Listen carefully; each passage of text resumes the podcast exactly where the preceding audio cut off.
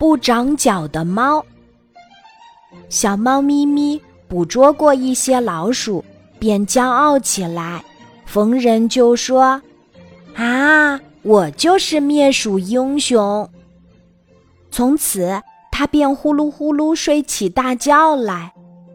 奶奶见了，用扫帚打醒它，生气地说：“哎呀，你这只长脚的懒猫，还不如那不长脚的猫呢。”小猫咪咪逃了出来，心里很不服气。世界上竟然还会有不长脚的猫吗？一只黄鼠狼叼着一只老鼠走过来，小猫咪咪上前问。黄鼠狼大叔，你叼老鼠给谁呀？你不知道吧？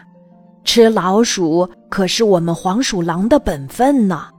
黄鼠狼笑着回答：“哦，那你一定是不长脚的猫啦。瞧，我和你一样，不也长着四只脚吗？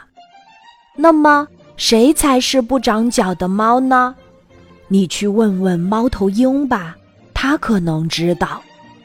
小猫咪咪来到田野，看见猫头鹰正忙着捕田鼠，便问：“猫头鹰大哥，你一定是不长脚的猫吧？”“不，你瞧，我有两只脚呀。”“那么，谁是不长脚的猫呢？”“你去问问蛇吧。”兴许他知道。小猫咪咪没有找到蛇，失望的往回走。忽然，院墙边传来老鼠吱吱的叫声。